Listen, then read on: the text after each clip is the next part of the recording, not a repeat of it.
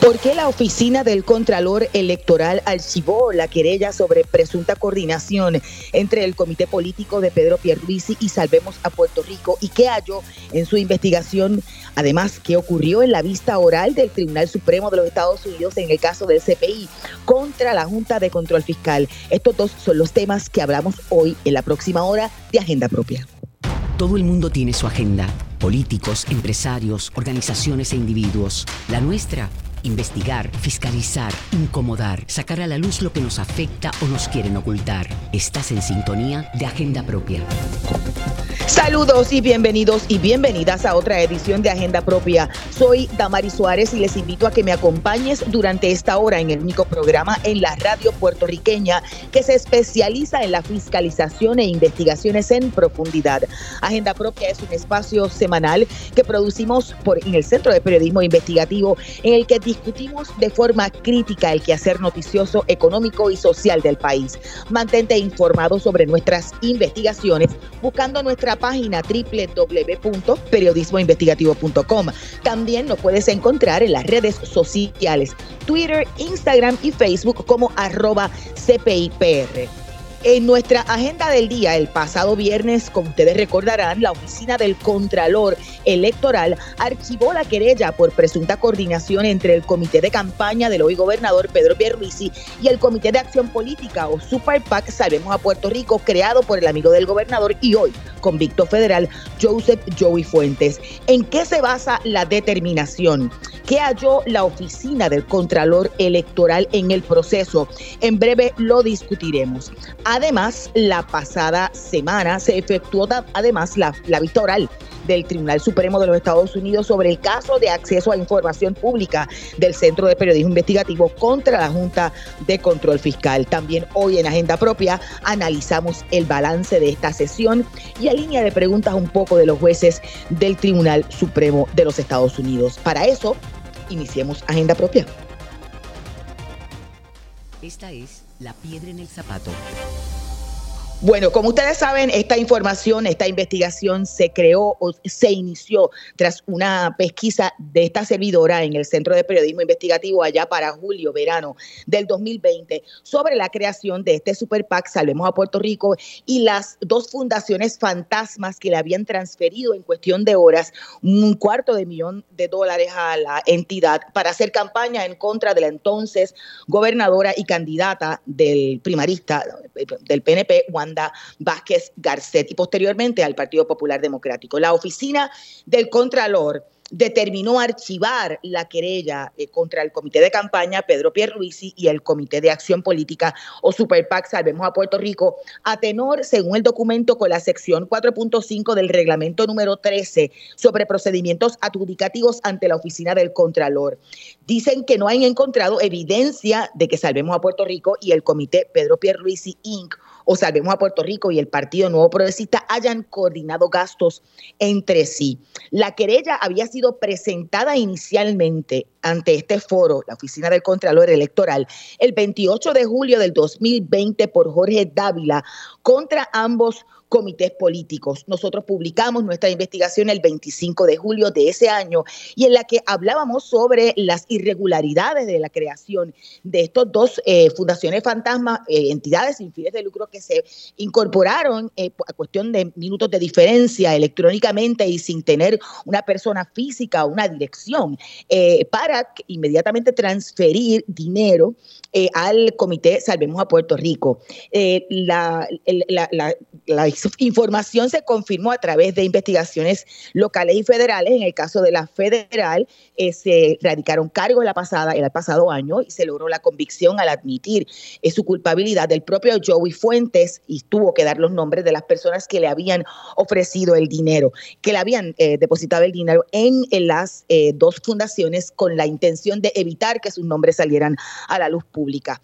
En, en este caso, en aquel momento, se archivó la querella en el caso de la Oficina del Contralor Electoral porque no había jurisdicción sobre Salvemos a Puerto Rico, porque era un comité registrado ante la Comisión Federal de Elecciones y por no haber encontrado base para sostener una querella contra el comité por infracciones a la ley 222 del 2011. Sin embargo, la oficina del Contralor reabrió la investigación luego de las acusaciones federales contra el amigo del gobernador el pasado año y tras obtener nueva información también publicamos en el centro. Al leer la determinación de 11 páginas emitida el viernes surgen más interrogantes que respuestas del documento se desprende que la ley 222 para efectos de ustedes, la ley 222 es la que determina todas las reglas de juego en todo lo que tiene que ver con la recaudación de fondos de campañas políticas, su fiscalización y la creación incluso de esta entidad de la Oficina del Contralor Electoral.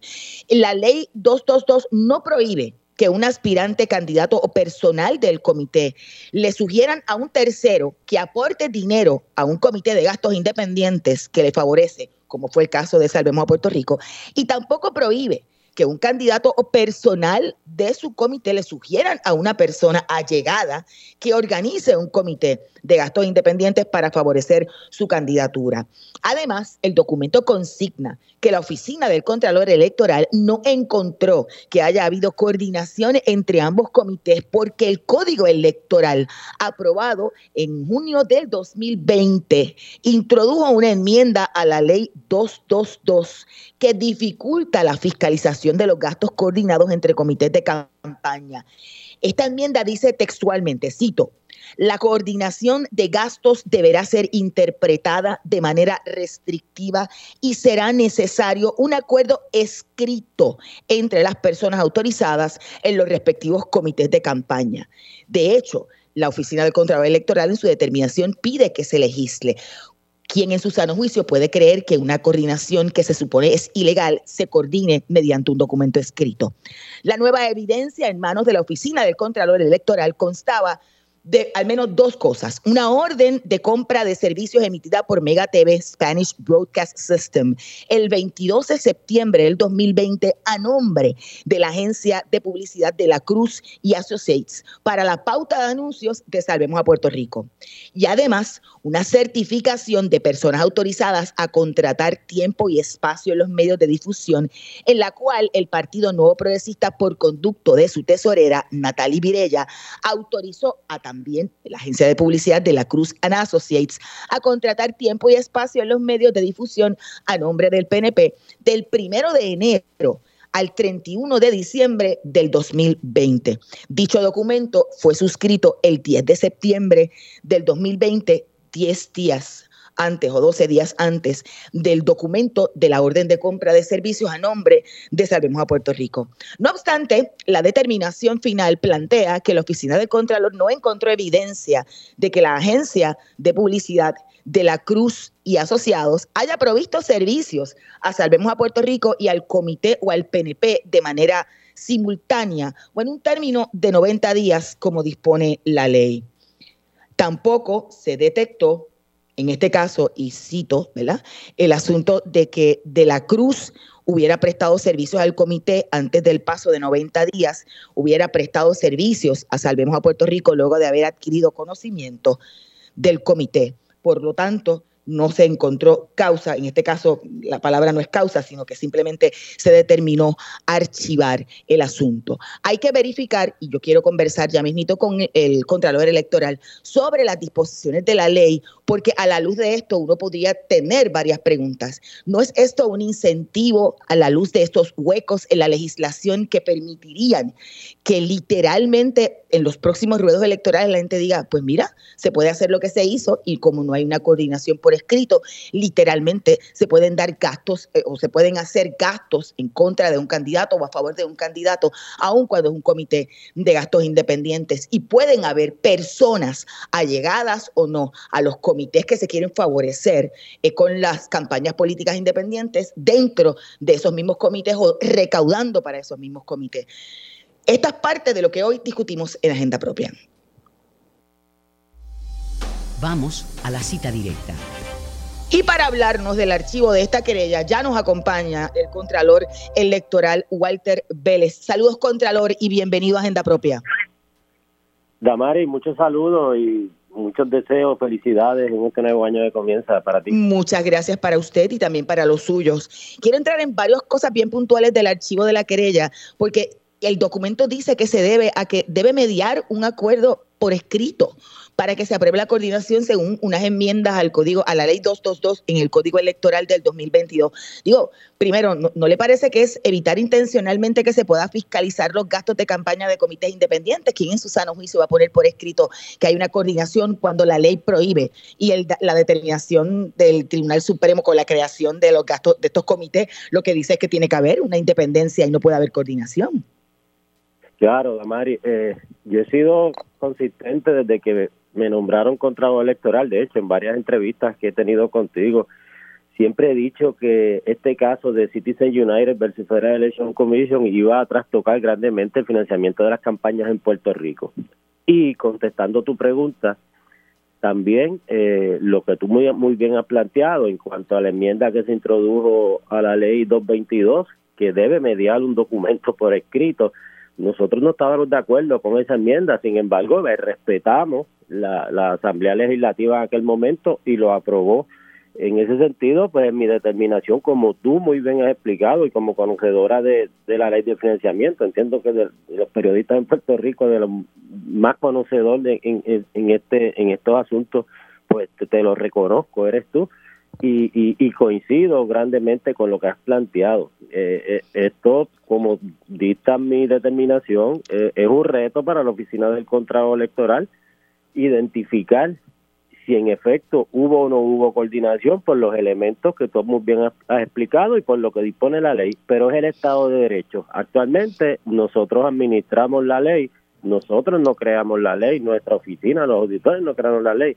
Y en ese sentido, nosotros tenemos que dejarnos eh, basar por los estatutos eh, estatales que disponen sobre lo que es una coordinación. No me dio un documento, pero según se desprende del, del, de, la, de, la, propia determinación, eh, hay personas de la campaña de Pedro Pierluisi, Pedro Pierluisi o personas allegadas al gobernador en aquel momento que incitaron la creación de Salvemos a Puerto Rico más allá de Joey Fuentes o incluso recaudaron para Salvemos a Puerto Rico. ¿Hallaron eso? Sí, es correcto. De hecho, y, y, y, yo entiendo que en tu resumen, eh, en el resumen que diste, muy bien lo explicas. Eh, no es necesario, eh, o, o, la ley 222 no prohíbe que un candidato o personal del comité le sugiera a un tercero que, que aporte dinero a un comité de gastos independientes. Este, ni tampoco prohíbe que un comité o personal de ese comité sugieran a alguna persona que cree un comité de gastos independiente. Fíjate, eh, eh, la ley es bien, eh, es un poco complicada y es bien técnica. En el caso de Citizen United, lo que se busca, puede haber coordinación en este sentido. Yo, candidato, yo, miembro de tal comité, de tal candidato, yo te puedo decir a ti, Damari, Damari, créame un PAC, un super PAC y recaudame dinero. Es más, te voy a enviar personas que quieren aportar a mi campaña para que en vez de dármelo a mí, que tiene unos límites de 2.800, te den el dinero a ti sin, sin ningún tipo de límite, 50 mil, 100 mil, 200 mil, como pasó en este caso y ha pasado en otros PAC. Eso no es coordinación, eso está bien definido en el caso Citizen United versus Federal Election Commission. Lo que sí establece ese caso y establece la ley es en el gasto. El gasto que se incurra es el que no puede estar coordinado. Por ejemplo, yo, candidato o aspirante a puesto político, no le puedo decir al Super PAC, te voy a dar esta coletilla que yo uso mucho en mi campaña para que la uses en un anuncio, lo, lo, lo publiques o lo pautes en tal emisora o en tales estaciones de radio, en redes sociales, y yo también coordinar un anuncio posterior a ese o anterior para que vea que hay una una coordinación o, una apariencia de coordinación. Eso es lo que lo que no permite la ley. En ese sentido nosotros eh, evaluamos toda la documentación. Tú me hiciste varias preguntas relacionadas a esto y yo tengo que, admitir y, y, lo he dicho. Eh, parte de la información que nosotros investigamos vino de tu parte, eh, como parte de, de, tu investigación periodística, se investigó en aquel momento. Aquí hay dos asuntos importantes y, muy bien los he explicado. está el asunto de la creación del Super PAC y las dos corporaciones que, que en una investigación que el Centro Periodismo Investigativo hizo y que nos la refirió, eh, pudimos ver que en efecto habían dos corporaciones fantasmas que se crearon para recaudar dinero para el Super PAC. Eso se estableció en los tribunales, nosotros hicimos los lo referidos a las agencias federales y le escribimos al Departamento de Estado cuando nos dimos cuenta de, la, de lo que ustedes, el Centro de Periodismo, había investigado, más otra investigación que nosotros llevábamos paralelamente. eh, y, y esas corporaciones, inmediatamente el Departamento de Estado, cuando toma conocimiento, pues las elimina. Ah, después fue en el tribunal, el tribunal falló a favor de las corporaciones, pero en el, en el Tribunal Federal, pues resultó en una convicción eh, y unas multas por parte del Federal Election Commission, que es nuestra agencia hermana a nivel federal. Eso es un asunto y eso lo investigamos y, y en aquella determinación hicimos ese referido y archivamos la parte de la coordinación porque en ese momento no teníamos evidencia. Sí surgió eh, de la investigación que hicimos cuando lo archivamos, nos dimos cuenta que habían unos documentos de una agencia de publicidad, que, tú muy bien lo, has planteado en tu introducción, de, la Cruz, y, otros documentos que pudieran dar la apariencia de que hubo de que hubo coordinación. En aquel momento nosotros no podíamos revelar esa información. Sí, sí, nuestros auditores lo detectaron.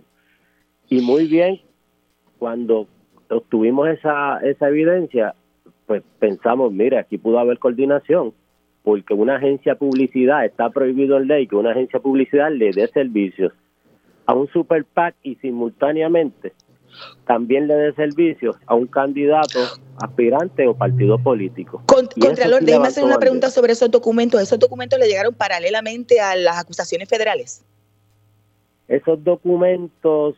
Eh, ¿O le habían llegado previo a las acusaciones federales? No, esos no, no, esos documentos, eh, Damari, en honor a la verdad, fue un fue una labor de los auditores de la oficina eh, cuando solicitan que se reabra la investigación y abrimos la investigación, pues pudimos, los auditores detectaron que existían esos documentos. Esos documentos coinciden en la fecha. ¿Por qué razón al final se determinan que no, que no hubo coordinación y que, que De la Cruz no estaba ofreciendo servicios para, para ambos? De hecho, el, mismo comité de Pierluisi plantea que también eh, en un momento dado, en una declaración jurada, eh, eh, comenzó a utilizar los servicios de la misma agencia de publicidad. O sea, la usó, Salvemos, la usó el, el, el, PNP y la usó el propio comité de Pierluisi. Claro, excelente pregunta, Damari. Muy, este, te agradezco que me haya hecho esa pregunta. Nosotros nos levanta bandera ese hecho. Cuando verificamos la documentación y autenticamos los documentos eh, de la Cruz, eh, que fue una de las una, una de las agencias que llamamos para, para obtener una declaración jurada, nos indica yo dejé de prestar servicio a Salvemos, a Salvemos a Puerto Rico, en, entiendo que fue en junio de ese año. Si aparece en los documentos de Salvemos que nosotros éramos la agencia que brindaba servicio a ellos, es incorrecto. Seguimos investigando. Y pero, pero ellos dijeron que era incorrecto y después el, eh, me parece que el Partido Nuevo Progresista dijo que había sido un error en el asunto de la fecha del primero de enero al 31 de diciembre. Ustedes constataron más allá de la mega con otras este otras televisoras, otras otras estaciones de, de, donde se publicaron anuncios de, de esos tres comités para constatar eso. Es correcto, Damari. Llama, eh, eh, tuvimos acceso a documentos del federal. La Agencia Federal de Comunicaciones, que es donde se registra eh, todos los anuncios, todos los contratos eh, que, pueden publicarse en, todas las emisoras que están regulados por, el, por la FCC. Y ahí es que nos damos cuenta y pudimos constatar que hubo un error en no cambiar la agencia de publicidad. Tuvimos, tuvimos acceso al contrato de la nueva agencia de publicidad de Salvemos a Puerto Rico y no era de la Cruz. Eh, de igual manera, en el caso del PNP, eh, logramos eh, obtener una evidencia de la tesorera del Partido Nuevo Progresista, en la cual decía que ellos que, que de la Cruz había brindado servicio desde enero de, ese año hasta diciembre. Cuando obtuvimos el documento ya nos plantea, fue un error. Aquí está el documento verificable. Fue a partir del 10 de septiembre de este año, no fue a partir de enero de ese año. Este, y en ese sentido, pues obtuvimos toda la evidencia, los documentos que, que demostraban eh, el alegado error eh, y lo pudimos constatar. Y en ese sentido, pues no pudimos corroborar que haya habido una prestación de servicio desde la Cruz a Salvemos a Puerto Rico, al PNP o al comité de, de Pedro Pierluisi en el mismo momento que se estaban haciendo las pautas. Este, y en ese sentido, pues no, no pudimos lograr esa, esa, o no tuvimos evidencia para que esa coordinación se pudiera comprobar. Usted dice, obviamente, que, que, no lo prohíbe la ley 222, ¿verdad? El hecho de que, de que una persona pueda sugerir la creación de un gasto, el propio candidato, de un, de un comité de gastos independientes, que el propio candidato o allegados puedan recaudar, digo, allegados no, el, el, candidato no, sino allegados puedan recaudar también en, en, en, en, eso, en esos comités de gastos independientes. Si encontraron eso en el caso de Perlis, si suenan nombres como, qué sé yo, André Guillemard u otros que no son parte formalmente del comité, pero son allegados de Perlis y que recaudaron, por ejemplo. André Guillemard. Eh, bueno, yo yo no yo no voy a entrar, Damari. Yo yo te tengo que decir muy honestamente, nosotros obtuvimos lo que te expliqué de, de, de pruebas que los auditores de la oficina pudieron obtener de su auditoría. Tuvimos personas citadas, un sinnúmero de comparecencias eh, ante nuestra oficina eh, bajo juramento importante. Tuvimos acceso a documentos federales, en el caso Salvemos a Puerto Rico, a tres entrevistas, a, a, textos, a emails, a un sinnúmero de documentación. Eh, de esos documentos que nos facilitó el Fiscalía Federal, no encontramos elementos que nos pudieran llevar a determinar una coordinación nombres que aparecen en, en esa documentación federal le correspondería a la Fiscalía Federal. Nosotros, nosotros firmamos un acuerdo de confidencialidad con las entidades federales como parte de la colaboración constante que hemos tenido con ellos, como colaboración horizontal de ellos hacia nosotros y nosotros hacia ellos. Yo no puedo eh, éticamente entrar en asuntos que estén contenidos en los documentos que las eh, Fiscalía Federal no, no, presentó. Sí, y finalmente, eh, Contralor, mm, eh, usted hace un, un reclamo en la determinación de que, se, de que se legisle. ¿Entiende que esta determinación bajo los parámetros que pide la ley para poder probar una coordinación, promueva que se dé este tipo de comité de gastos independientes con posibles coordinaciones indirectas en los próximos ruedos electorales, que esta, que, que esa, ¿verdad? que esa, esa, esa disposición legal, que es una vara muy alta, provoque que esto sea la orden del día en próximas elecciones. Pues yo he sido, como te expliqué anteriormente, y, y, y hemos tenido entrevistas largas hablando de este asunto.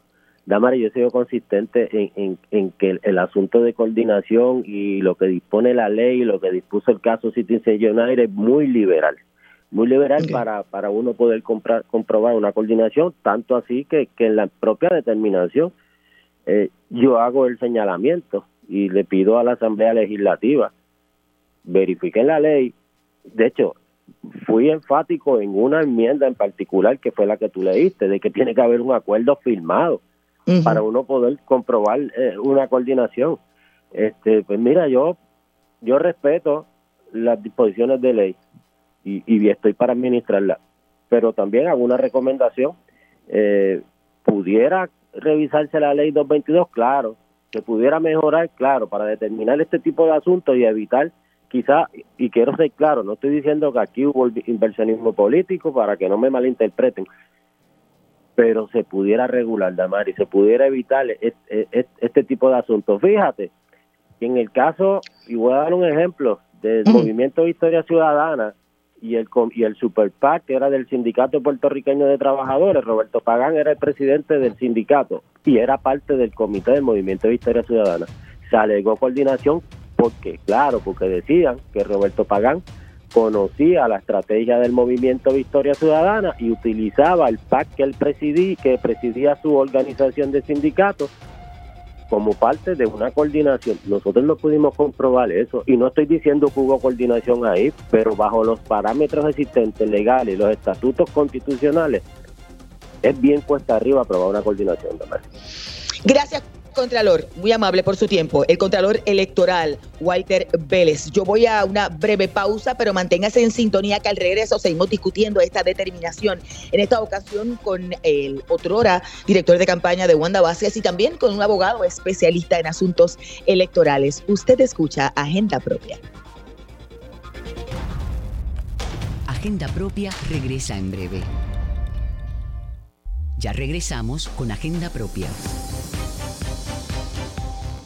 Agenda propia, el programa producido por el Centro de por el Centro de Periodismo Investigativo.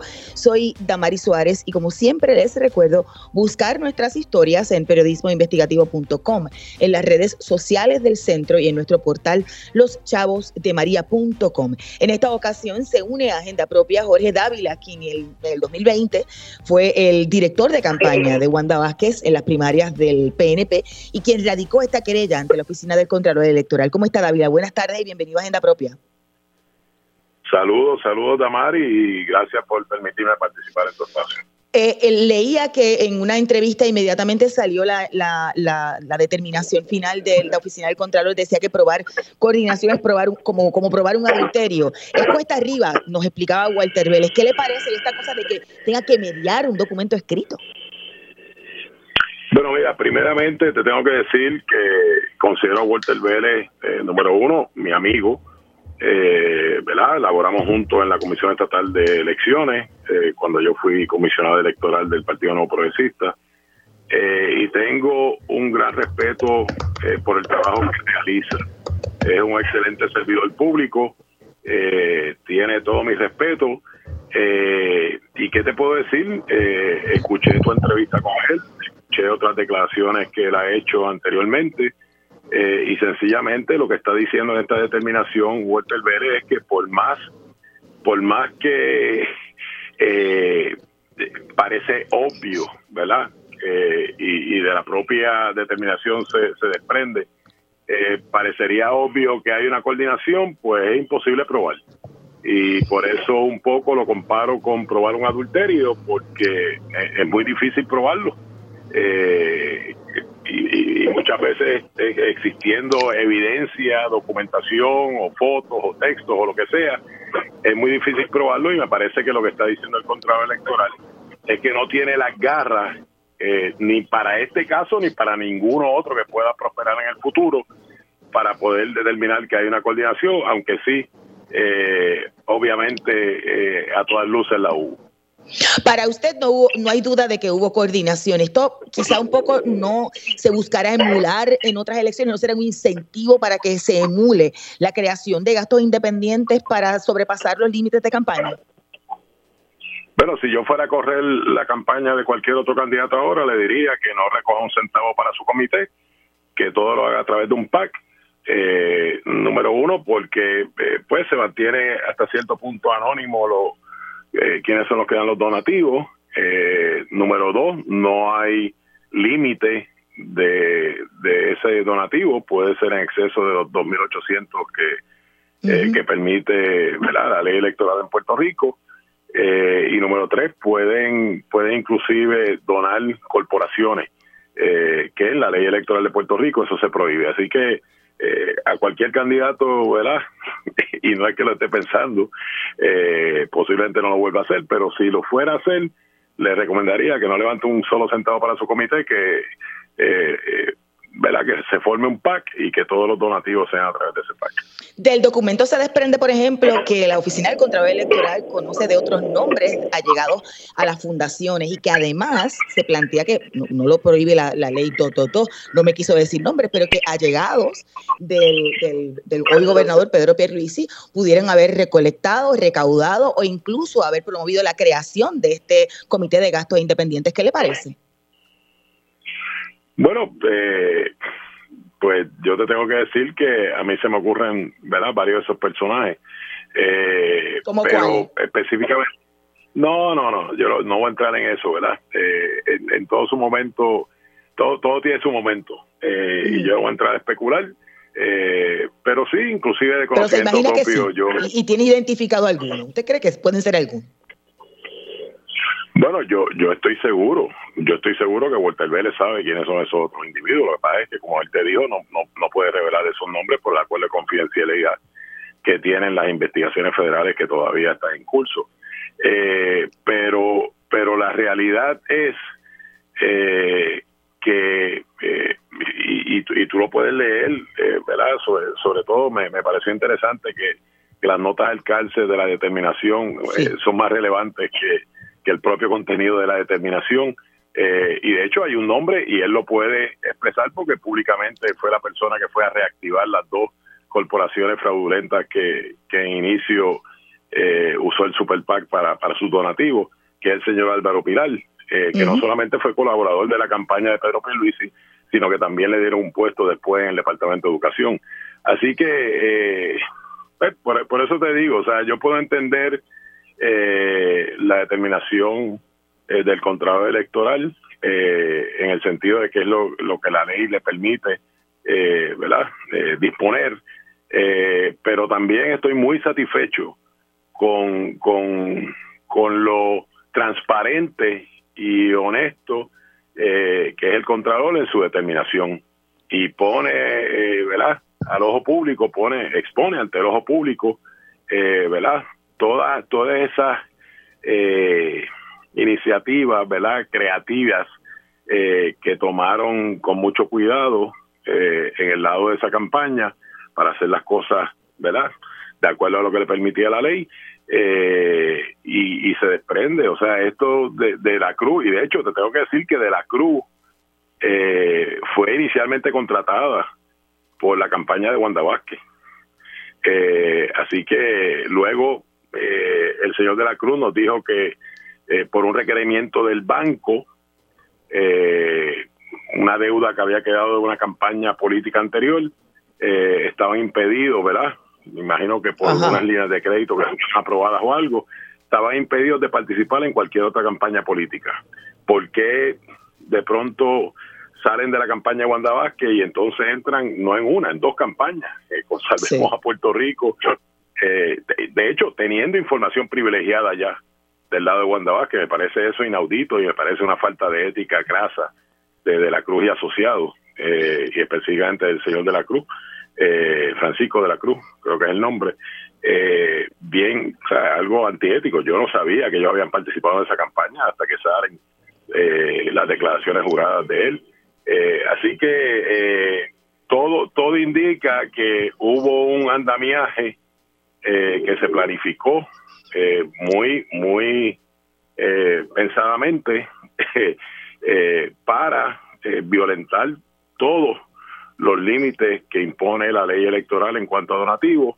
Eh, y de eso es el resultado que vimos de una campaña eh, tan baja eh, que era ¿verdad?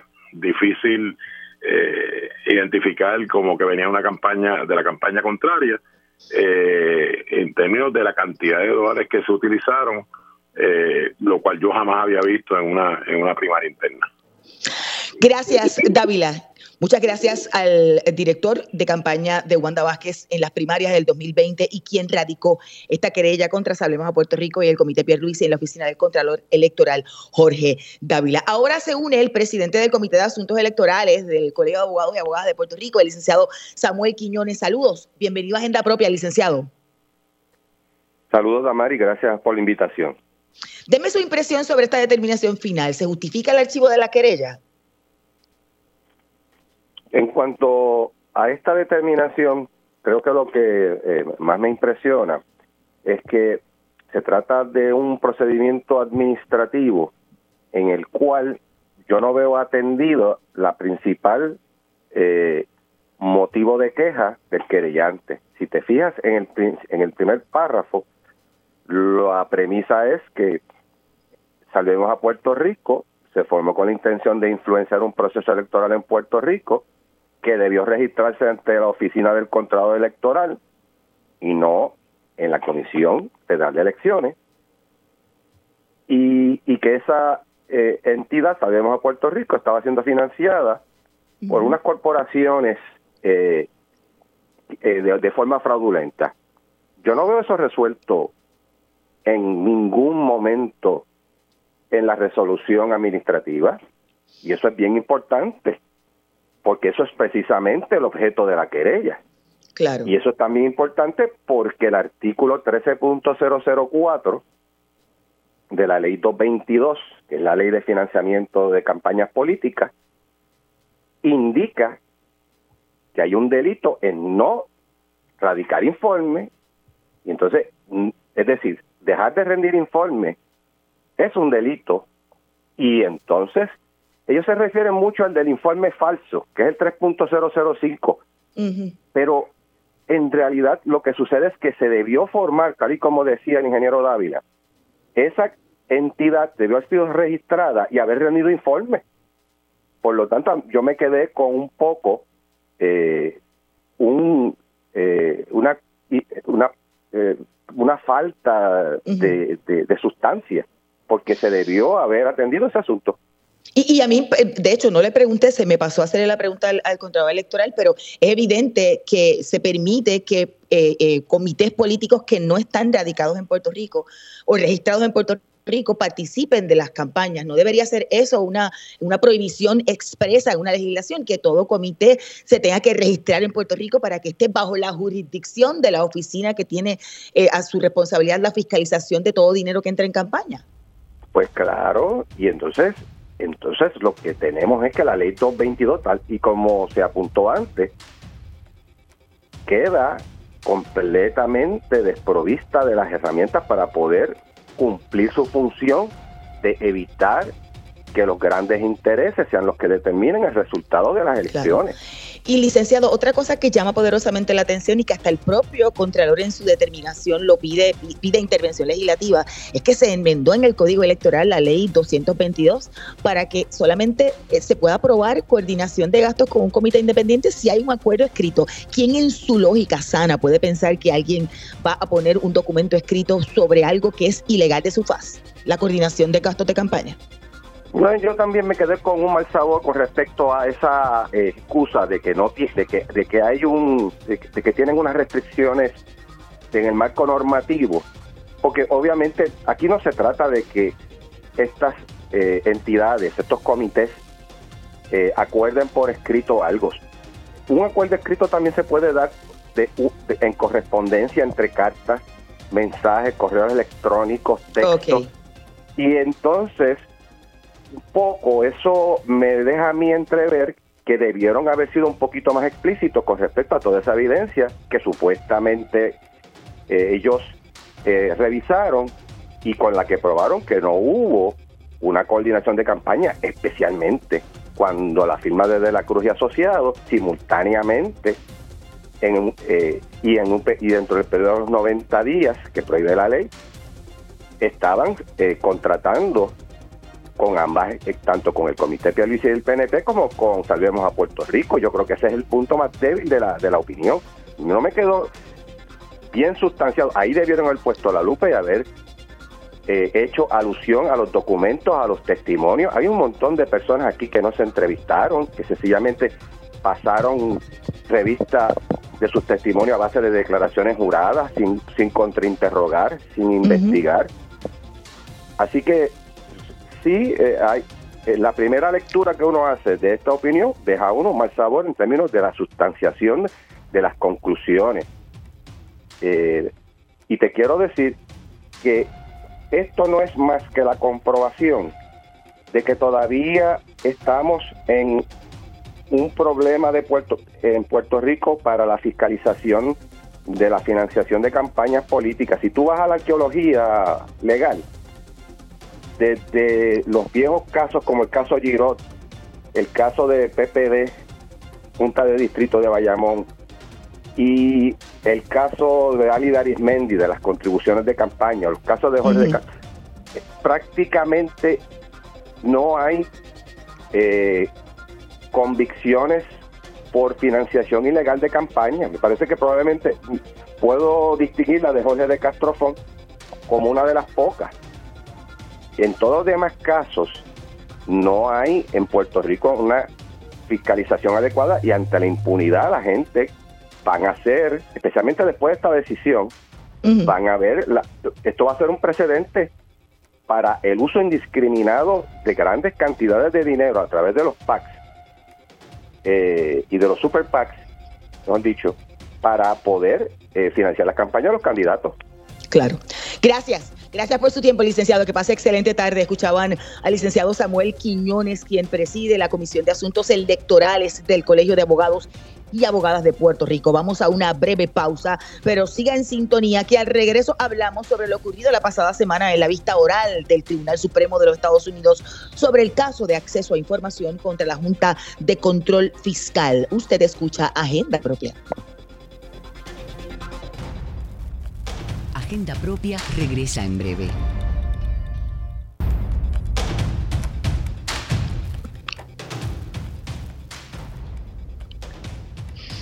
Estamos de regreso en Agenda Propia, el programa producido por el Centro de Periodismo Investigativo. Soy Damari Suárez y como siempre les recuerdo buscar nuestras historias en periodismoinvestigativo.com, en las redes sociales del centro, así como en nuestro portal loschavosdemaria.com. Hace más de cinco años que el CPI demandó a la Junta para lograr acceso a varias categorías de información pública, incluyendo sus comunicaciones con el gobierno de Puerto Rico y el de los Estados Unidos. El juez del Tribunal Federal para el Distrito de Puerto Rico, Jay García Gregory, emitió un año después, en el 2018, una decisión a favor del CPI en la que determinó que como agencia del gobierno de Puerto Rico, la Junta de Control Fiscal está obligada a cumplir con el derecho de acceso a información bajo la Constitución de Puerto Rico. Aunque el CPI recibió algunos de los documentos. En un momento dado, eh, el punto eh, se detuvo, la Junta decidió apelar al Tribunal de Apelaciones para el primer circuito de Boston para evitar seguir entregando las comunicaciones que faltaban sin justificar por qué no las entregó. Ese foro, el Tribunal de Apelaciones de Boston decidió a favor del CPI y en contra de la Junta, y entonces la Junta de Control Fiscal llevó el caso hasta el Tribunal Supremo. La vista oral en el Tribunal Supremo de los Estados Unidos fue el pasado miércoles.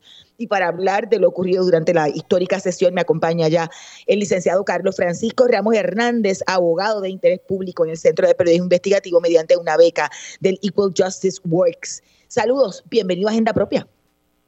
Saludos, a todas las personas que sintonizan Agenda Propia quizá un poco, ¿verdad? Eh, en términos generales, ¿cómo fue la vista? ¿Qué le pareció? Usted estuvo presente allí como parte del equipo legal del, del centro, porque además la Junta ha alegado que no le aplica el derecho a información porque tiene inmunidad soberana. Precisamente ese fue uno de los temas que abordaron los jueces en sus líneas de preguntas, ¿no? Correcto. Eh, fue, fue una experiencia, eh, bueno, impresionante, ¿verdad? Un tribunal con mucha historia, ¿verdad? Sobre la relación de Puerto Rico y Estados Unidos eh, que el centro que apenas lleva ¿verdad? 15 años esté allí, que tenga un caso argumentándose allí a nombre del pueblo de Puerto Rico, porque al final de cuentas esto es un derecho que le aplica a todas las entidades del gobierno, a todas las agencias y la ley promesa eh, dispuso que la Junta de Control Fiscal es una entidad del gobierno de Puerto Rico y pues el CPI ha sido claro desde hace más de cinco años que empezó este caso. Si eres una agencia o una entidad dentro del gobierno territorial, le aplica este derecho constitucional de acceso a la información pública. Así que lo que estábamos allí era dando la batalla, ¿verdad? En esta nueva etapa eh, de este caso que lleva mucho tiempo. La vista en términos generales fue se tocaron temas muy específicos, eh, muy técnicos de derecho, ¿verdad? El tema de la inmunidad soberana por un lado, por otro lado, ¿verdad? Y su fuente, digamos, que de dónde nace la inmunidad soberana de Puerto Rico, porque lo un poco alocado de todo esto es que la Junta quiere eh, asumir la inmunidad del gobierno de Puerto Rico no para defender, digamos, los intereses del gobierno, sino para oscurecer, ¿verdad? Y no entregar los documentos que el CPI le lleva solicitando ya eh, por tanto tiempo. Así que si fue una vista eso, de, muchas preguntas, muy distintos ángulos, no hay consenso, se notaban divididos los jueces y un poco, ¿verdad? Como he dicho en otras entrevistas, casi hasta arrepentido de haber tomado el caso porque era mucho más complejo de lo que ellos pensaban. Uno, uno podría pensar, y le pregunto, licenciado, ¿no habrá sido una estrategia precisamente de la Junta el hacer ese alegato de la inmunidad soberana para convertir en otra cosa un caso que es expresamente de derecho a información? La Junta que ha cambiado su postura en diferentes momentos frente al juez García Gregory tenían uno, en el circuito se mantuvieron pero lo dejaron, llegaron al Supremo y lo cambiaron completamente. Ellos están utilizando esta doctrina que, que, nada tiene que ver con acceso a la información, como un escudo. Están utilizando tecnicismos legales como un escudo para no integrar información que es pública, que no hay duda que es información pública y que el pueblo de Puerto Rico tiene derecho a saber y a conocer. Y, y, yo digo más, eh, eh, la Junta trató de simplificar el caso ante el Tribunal Supremo, pero no la funcionó. ¿Por qué? La Junta dijo, esto se trata solamente sobre la ley promesa. Y si la ley promesa dice claramente o no que esta inmunidad soberana este, está derogada, ¿verdad? Para este caso. y, ese, y, ese, fue el argumento que hizo el Tribunal Supremo y el Tribunal Supremo coge preguntas específicas, ¿verdad? No puede atender y hacer preguntas de todo. Pero la estrategia del CPI fue, fue la siguiente. No es una pregunta tan sencilla. No es lo que dice la ley promesa solamente. Tienes que saber si el territorio tiene inmunidad soberana, cuál es la fuente de esa inmunidad soberana. Y entonces, una vez decidas esa pregunta, puedes saber si la Junta puede asumir esa inmunidad sobre pretexto de no entregar información pública. Y lo que pasó en la vista, esa la confusión que había en los jueces, las diferentes líneas de preguntas, lo complejo, pues se nota lo efectivo que fue la estrategia del CPI, decir, esto no es tan sencillo como piensa, ¿verdad? Junta, esto es mucho más complejo y no sabes lo que te está metiendo y fue un poco lo que se vio en la vista. Y, y, esa línea de preguntas planteas que parecían confundidos eh, y hasta el cierto punto eh, eh, arrepentidos de, asumir el caso por lo complicado del, del proceso. ¿Qué, qué, cómo, cómo, cómo, lo leen ustedes? ¿Cómo, ¿Qué han dicho, qué han discutido en términos de, de esa lectura del, de la línea de preguntas del, de los jueces del Tribunal Supremo, licenciado? Bueno, bueno, lo primero que tengo que decir es que es imposible predecir lo que va a pasar y tampoco sería correcto hacerlo. O sea, no sabemos qué va a pasar, pero sí creo que las diferentes líneas de preguntas de los jueces, pues un poco opera a, a las preocupaciones que tenían unos y otros. Por ejemplo, hubo jueces que decían, aquí no está el gobierno de Puerto Rico, aquí no están los demás territorios, y vamos a decidir un tema sobre la inmunidad soberana de los territorios, ¿verdad? La abogada del CPI trató, ¿verdad?, un poco señalar lo irónico que digan que aquí no está el gobierno de Puerto Rico, porque la Junta dice ser este, una entidad entre el gobierno de Puerto Rico, pues, pues tienes esa línea por un lado. Tienes otros jueces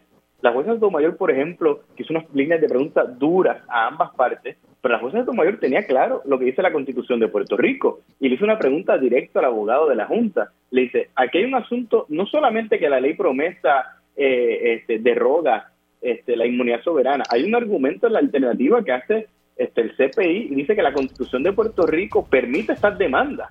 ¿Verdad? Y, le hace esa pregunta directamente a la abogada de la Junta. La abogada de la Junta no supo contestarle muy bien esta pregunta. Una pregunta en esa misma línea le hizo el juez Gorsuch. Así que el tema de la Constitución de Puerto Rico, el derecho a acceso, tuvo presente en la visa, no tanto como hubiésemos querido, pero uno va viendo las diferentes opciones que hay, ¿verdad? Algunos querían devolver el caso. Hubo preguntas directas de dos jueces. ¿Qué tal si esto es tan complejo que no lo devolvemos al primer circuito para que ellos lo resuelvan y no nosotros? Así que hay que ver por dónde sale el asunto. Eso le iba a preguntar, este, no, no salió tanto el asunto de la, de la, del derecho a acceso a información, pero es un caso de derecho a acceso a información. Este, ¿Qué alternativas hay? Primero, ¿qué, ¿cuán importante es lo ocurrido en esta victoral y su determinación? ¿Cuán importante es para Puerto Rico y para nosotros en, en, este país? Pero además de eso, ¿qué opciones hay? Bueno, lo importante ¿qué opciones tiene el Supremo, este, habiendo cogido el caso?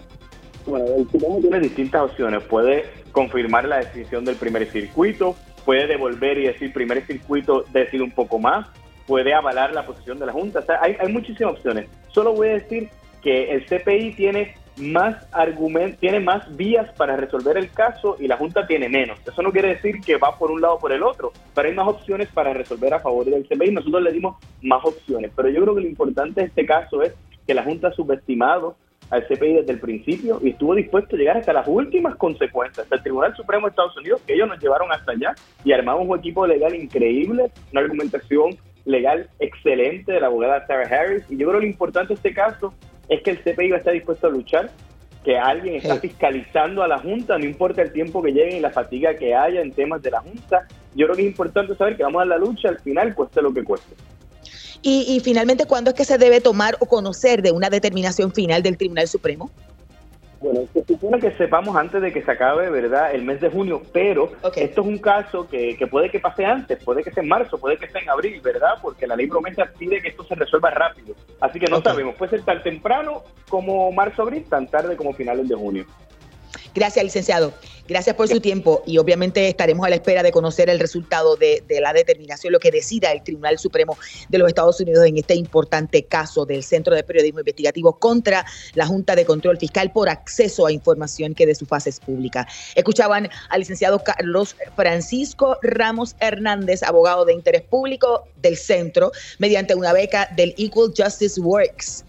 Además, como ustedes saben, ya hemos llegado al final de esta edición de Agenda Propia, por lo que les recuerdo buscar todas nuestras historias en periodismoinvestigativo.com. Además, suscribirse allí a nuestro boletín para que reciban en su correo electrónico nuevas investigaciones y contenidos. En periodismoinvestigativo.com también pueden visitar el kiosco virtual y adquirir artículos con sus donativos. Gracias siempre por la sintonía. Los esperamos la próxima semana. Hasta aquí, Agenda Propia.